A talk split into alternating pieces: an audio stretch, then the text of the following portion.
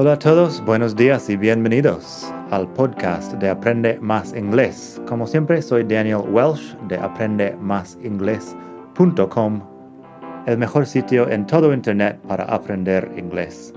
Este podcast te ayudará a hablar inglés como un nativo. Vamos allá. Hey everybody, it's Daniel, as usual, here in the beautiful city of Barcelona. Today, we're going to try something different with the podcast. We're going to do a lesson in English, and I'm going to talk about a very important topic. I'm going to talk about my love story with the Spanish language. Basically, I'm going to talk about how learning Spanish changed my life and how learning a language can change your life because it's a very important thing. You should definitely make all the effort you can to become bilingual or trilingual, as the case may be, because it really does change everything.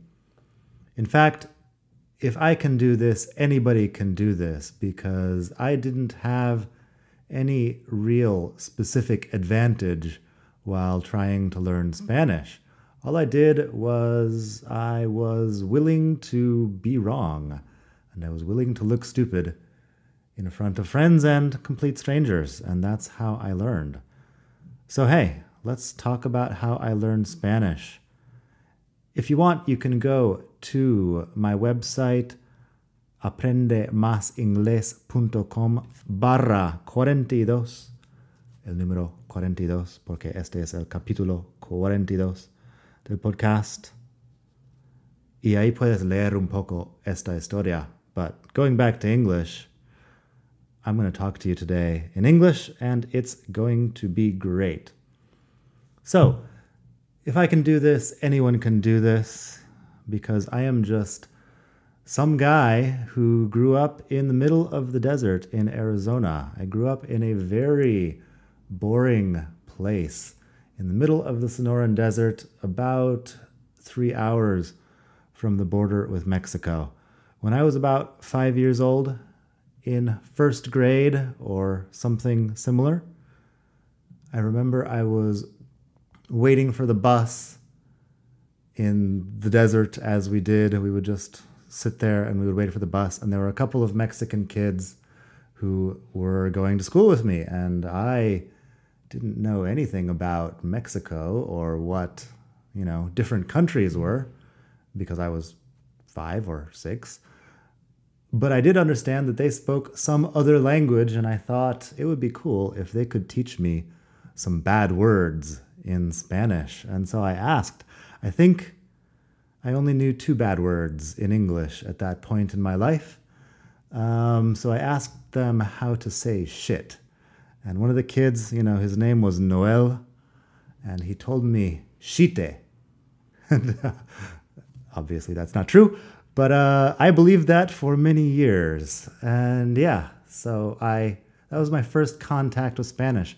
After that, you know, I had a crush on a girl in my first grade class who was also from Mexico. And, you know, she was dark haired and dark skinned and beautiful. And I was hopelessly in love with her in a first grade sort of way. And yeah, I mean, I'm not sure we ever really talked, but I admired her accent, and I was contemplating, even at age five, what it meant to be, um, you know, Spanish speaking and all of that, and thinking, oh, it would be cool if I could speak Spanish. Maybe I could impress my first grade crush. Anyway, after that, we ended up learning a little bit of Spanish in elementary school, but it was very basic. I learned how to say, Me llamo Donito. They told me that the equivalent of the name Daniel in Mexico is Donito, which I did not like at all. It sounded like uh, Dorito or something like that. But they told me Donito is the best they could do. I guess, you know, Daniel is also a Spanish name, but whatever. The teacher was from Ecuador, and so we learned a little bit of Spanish with her. We learned how to say things like hipopótamo and elefante and jirafa. We learned how to say me llamo Donito y tengo siete años. And that was about as far as we went with Spanish. We also watched a TV show that was called Perro Pepe. And Perro Pepe was basically a large gentleman who was dressed like a dog and who would go and have adventures in Miami, I suppose, where they would, you know, have little adventures and speak a little bit of Spanish, and it was cute. Anyway, I thought that Spanish was pretty stupid at that time because I couldn't see any reason why I would need to say jirafa, elefante, or hipopotamo in a foreign language. We had lots of things in the desert of Arizona that were important for me to know about, and um, elephants, giraffes, and hippopotamuses or hippopotami were not among the most important concerns in my, you know, my pre-adolescent life. So I thought it was kind of dumb. But anyway, continuing on in my life learning Spanish, around 1995, still a very long time ago, I was in high school. I was just starting high school and just because it was the recommended thing to do, I took Spanish. We only had two languages in my school. We had Spanish and we had French at this time. And I was also not too excited about it there either. My Spanish teachers were better than a lot of my other teachers, but I was still finding it kind of pointless. And there were things, you know, when in English you learn the conjugations of verbs, you learn to say speak, spoke, spoken, break, broke, broken, wake, woke, woken, take, took, taken, and things like that. What we learned is how to conjugate the verbs in Spanish. So we learned like the the endings of the words. So it's o as a amos ais an, o as a amos ais an. I remembered them like they were a rap song. These are just the endings. Yo hablo, tú hablas, él habla, nosotros hablamos, vosotros, vosotros habláis, ellos hablan. O as a, amos, ais, an. Those are the endings of the AR verbs in present. What I learned many years later is that Spanish is much more difficult than English in these things. In fact, it's about um, 50 times more difficult in grammar because in English, we only really have a few forms. In Spanish, you have dozens and dozens of forms for every single verb. So be thankful that you know Spanish as a native language. We have to study a lot just to remember basic verb conjugations. Anyway, um, when we were learning that, the teachers would always say things like, Oh, you think this is difficult, but soon we will learn the subjunctive. And that's where things get really really complicated. And uh, they were right. The subjunctive is worse. I still am not certain that I'm using the subjunctive correctly. And this is many years later. Anyway, you know, we did this in primary school and then we did this in high school. I learned some things and I generally felt it was boring and I wasn't paying much attention. But in 2003, my entire life changed. How did your life change, Daniel? Well, guess. I was back in Arizona. I had attempted to study a degree at university. It didn't go very well, so I was back in Arizona and I got a job working in a restaurant. And the restaurant industry in Arizona, since we are a state on the border between the United States and Mexico, in a lot of the restaurants, you've got you know Mexican people uh, working in the kitchen, for example. And so you know you might be in a restaurant where generally you you would um, talk to the customers in English, but back in the kitchen, everything happens in Spanish.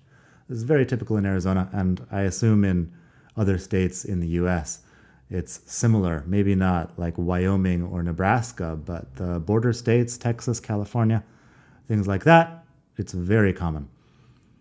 So I found myself working in this restaurant, in this kitchen. And after a couple of days, I just thought I studied Spanish in high school. I thought it was stupid, but what's really stupid is spending you know, years learning something that you're never going to use. So I'm going to use my Spanish. I started using my Spanish. I started speaking Spanish to the guys working there in the restaurant. And my life has never been the same. It was very, very fun being able to use a foreign language. I had no idea that it was going to be this much fun. That's when I discovered the difference between speaking a foreign language and studying a foreign language. I highly recommend that you study a foreign language, but more than that, you need to speak a foreign language because if you don't speak a foreign language, you are going to have difficulty ever learning to speak a foreign language. You learn to speak by speaking, and it's one of those things that I have to tell everybody. You probably you know, if you know some English, you probably don't need to do all the grammar exercises. You probably just need to learn to speak. And I tell people all the time, you're never going to get to a point where you just feel comfortable speaking unless you practice speaking. You're never going to get to a point where you understand everything and say everything perfectly unless you practice speaking a lot. So just practice speaking, practice speaking, practice speaking. So, you know, I was there in this restaurant and I had a lot of fun with the guys. There was there was a guy named uh, Cristobal, there was a guy named Ramon, and there was a guy named I've forgotten um, something else. And they were all from the northern states of Mexico. I believe they were all from uh, Sonora, actually. And they inspired me also to go traveling in Mexico. Traveling in Mexico for a for an American person was a shocking idea at this point. I told people, I'm going to go to Mexico, and everybody said, This is very dangerous. You should not do it. Americans don't travel internationally very much. So, um, even though Mexico was literally three hours away, or maybe two and a half, people did not go to Mexico. It was just kind of considered to be a scary, dangerous place just to the south of us where you should not go. And I went, and it was awesome. And I spent a couple of weeks just having an experience wandering around in the north of Mexico, in um, in Sonora, in Chihuahua, in Sinaloa a little bit. This was about the year 2003. And yeah, it was awesome. And what I learned from all of this is that it's very important to put things into practice, to put what you've learned into practice as soon as you can. Because I was in, I was working in this restaurant with other people who had gone to my high school. We had all studied Spanish. Theoretically, we all knew enough Spanish that we could start speaking, but for some reason, I was the only one who started speaking Spanish in this situation. Other people were embarrassed. They felt bad about making mistakes. They didn't want to look stupid. You know, look, I, I'd never thought I looked stupid. I thought, this is awesome. I'm speaking a language. And so I'm the only one out of these people who now speaks good Spanish. You can do this in your life too. You can find people who speak English where you are, and you can speak English with them. You know, there are a lot of English speaking people out there in the world. If they're not in your town, you can definitely find them on the internet. A lot of them are happy to talk. So, um, yeah, I highly recommend that you start speaking as soon as you can. Anyway, I was having a great experience there in the restaurant and all of that, but my life changed a lot soon after that. Um, in 2004, I went to Spain for the first time. I came to Spain for the first time because I'm here in Spain right now. Maybe you can guess how this story goes. But yes, in the summer of 2004, I visited Spain for just about a week and I met a girl. We were kind of traveling on the same itinerary. So we saw each other in Valencia and in Granada and then also in Madrid. And guess what? I was young and I was stupid, and I thought, hey, maybe I'll move to Spain and be with this girl. This was not the most intelligent decision I ever made, but in the end, it worked out really, really well because later that year, in October 2004, I moved to Spain, and once again, my life changed forever. for one, I found that um, Spanish Spanish is very different than Mexican Spanish. People would laugh at me when I said things that were completely normal in Mexican Spanish, but if you said them in Madrid, it would be like a joke. Um, I found it funny also because I don't care about looking a little bit ridiculous. It doesn't matter. You know, people laugh. I say something stupid, people laugh. I laugh too, and then we're having a great time. We're laughing together. It's a funny joke, and I have no problem. So, I recommend you adopt this attitude. It's no problem at all. I moved to Madrid in October 2004. As I say, I found a flat in one of the worst neighborhoods in Madrid. And I had a flatmate who was from Murcia, which is a region in the south of Spain. If you are not from Spain, you might not know. But yeah, Murcia is a region in the south of Spain, and his accent was so strong that I had no idea if he was even speaking Spanish half the time. It was awful. But it was also very educational. We made friends. I don't know how we were friends because I didn't understand anything he said. But we made friends, and it was great. We learned a lot. I mean, I learned a lot. After that, you know, with the girl who I moved to Spain for, nothing important happened. But I ended up meeting some other girls, you know, girls named Maria, Spanish girls. And um, I learned a lot from that too. You know, Spanish girls will get very agitated if you uh, if you make certain mistakes in their language. You can say stupid things, and they might not be happy about it. And then you learn even more because, as I discovered, there's only really two ways to learn something, uh, to get something into your long term memory. One is strong emotion. If you have a strong emotion attached to it, then you will learn it. And the other one is repetition. So you can repeat, repeat, repeat, or you can just get a strong emotion. And strong emotion happens a lot if you're, for example, in love, or if you're at least, you know, in bed with someone who speaks your target language, you can learn a lot. I highly recommend that experience too, as long as, you know, your husband, wife, boyfriend, or girlfriend has no problem, or if you're single, for example, go right ahead and uh, and have an adventure. You can learn so much that way too. It's insane. After a while, um, you know, I ended up breaking up with the Spanish girls, and I ended up having a girlfriend from Italy. Italy, the country in the south of Europe.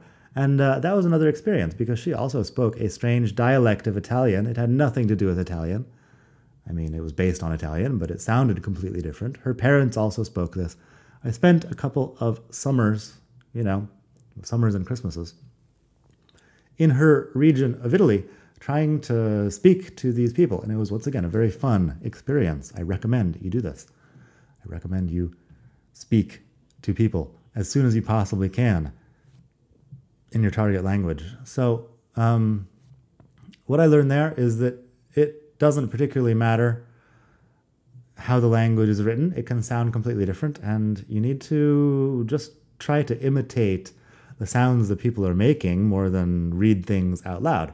This is also important in in learning English because English is pronounced very different than it's um, than it's spelled. So you need to do you need to do both of these things.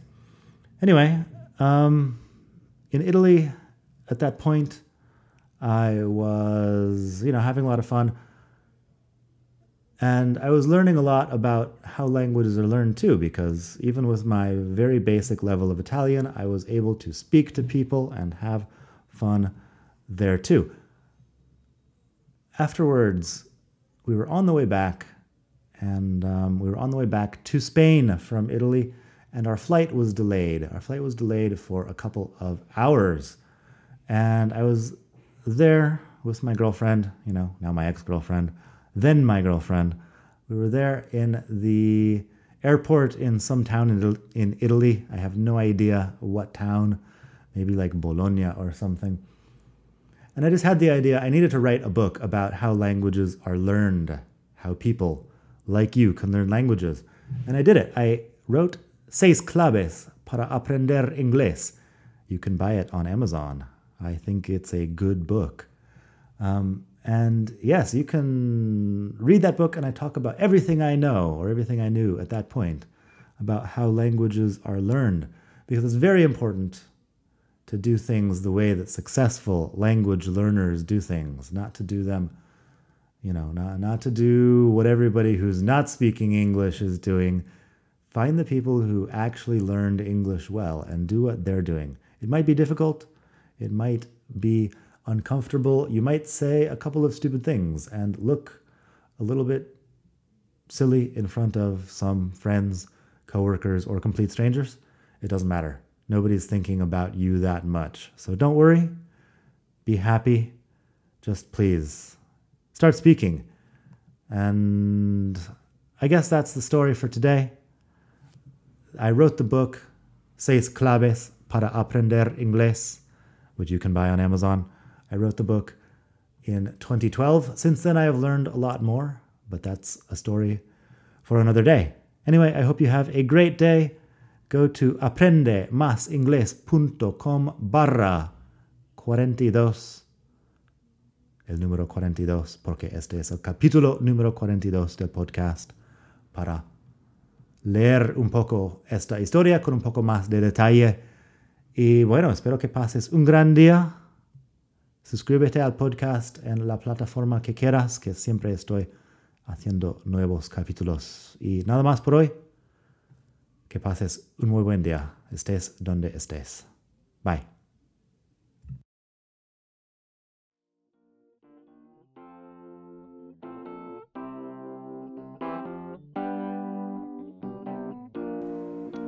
Gracias por escuchar. Como siempre puedes pasar por mi web aprendemasingles.com. Para mucho más tengo vocabulario, expresiones para hablar, phrasal verbs, gramática, pronunciación y mucho más en la web.